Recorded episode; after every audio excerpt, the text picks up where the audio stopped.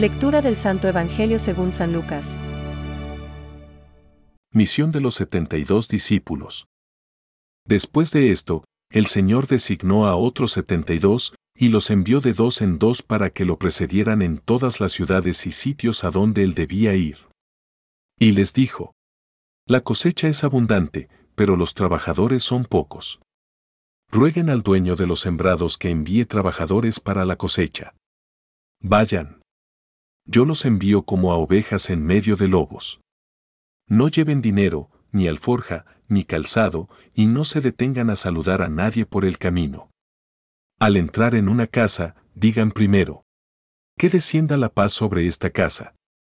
Y si hay allí alguien digno de recibirla, esa paz reposará sobre él. De lo contrario, volverá a ustedes.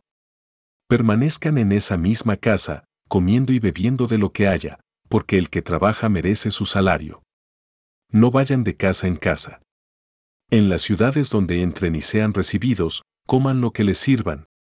Curen a sus enfermos y digan a la gente, el reino de Dios está cerca de ustedes. Pero en todas las ciudades donde entren y no los reciban, salgan a las plazas y digan, hasta el polvo de esta ciudad que se ha adherido a nuestros pies, lo sacudimos sobre ustedes. Sepan, sin embargo, que el reino de Dios está cerca. Les aseguro que en aquel día, Sodoma será tratada menos rigurosamente que esa ciudad. Es palabra de Dios. Te alabamos, Señor. Reflexión. Rogad. Al dueño de la mies que envíe obreros a su mies. Hoy Jesús nos habla de la misión apostólica. Aunque designó a otros 72 y los envió, la proclamación del Evangelio es una tarea que no podrá ser delegada a unos pocos especialistas. San Juan Pablo II.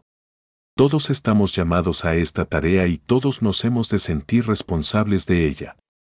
Cada uno desde su lugar y condición. El día del bautismo se nos dijo, Eres sacerdote, profeta y rey para la vida eterna. Hoy, más que nunca, nuestro mundo necesita del testimonio de los seguidores de Cristo. La mies es mucha, y los obreros pocos. Es interesante este sentido positivo de la misión, pues el texto no dice, hay mucho que sembrar y pocos obreros. Quizá hoy debiéramos hablar en estos términos, dado el gran desconocimiento de Jesucristo y de su Iglesia en nuestra sociedad. Una mirada esperanzada de la misión engendra optimismo e ilusión. No nos dejemos abatir por el pesimismo y por la desesperanza. De entrada, la misión que nos espera es, a la vez, apasionante y difícil. El anuncio de la verdad y de la vida, nuestra misión, no puede ni ha de pretender forzar la adhesión, sino suscitar una libre adhesión. Las ideas se proponen, no se imponen, nos recuerda el Papa. No llevéis bolsa, ni alforja, ni sandalias. La única fuerza del misionero ha de ser Cristo. Y, para que Él llene toda su vida, es necesario que el evangelizador se vacíe totalmente de aquello que no es Cristo. La pobreza evangélica es el gran requisito y, a la vez, el testimonio más creíble que el apóstol puede dar, aparte de que solo este desprendimiento nos puede hacer libres. El misionero anuncia la paz. Es portador de paz porque lleva a Cristo, el príncipe de la paz. Por esto, en la casa en que entréis, decid primero, paz a esta casa. Y si hubiere allí un hijo de paz, vuestra paz reposará sobre él. Si no, se volverá a vosotros. Nuestro mundo, nuestras familias, nuestro yo personal, tiene necesidad de paz. Nuestra misión es urgente y apasionante.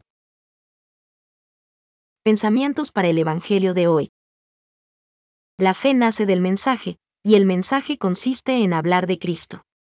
Por tanto, la predicación de la palabra de Dios es necesaria para la vida espiritual, como la siembra es necesaria para la vida del cuerpo. San Lorenzo de Brindisi. El testimonio de vida cristiana es la primera e insustituible forma de la misión. Cristo, de cuya misión somos continuadores, es el testigo, por excelencia, y el modelo del testimonio cristiano. San Juan Pablo II. El pueblo santo de Dios participa también del carácter profético de la enseñanza de Cristo. y profundiza en su comprensión y se hace testigo de Cristo en medio de este mundo. Catecismo de la Iglesia Católica, número 785.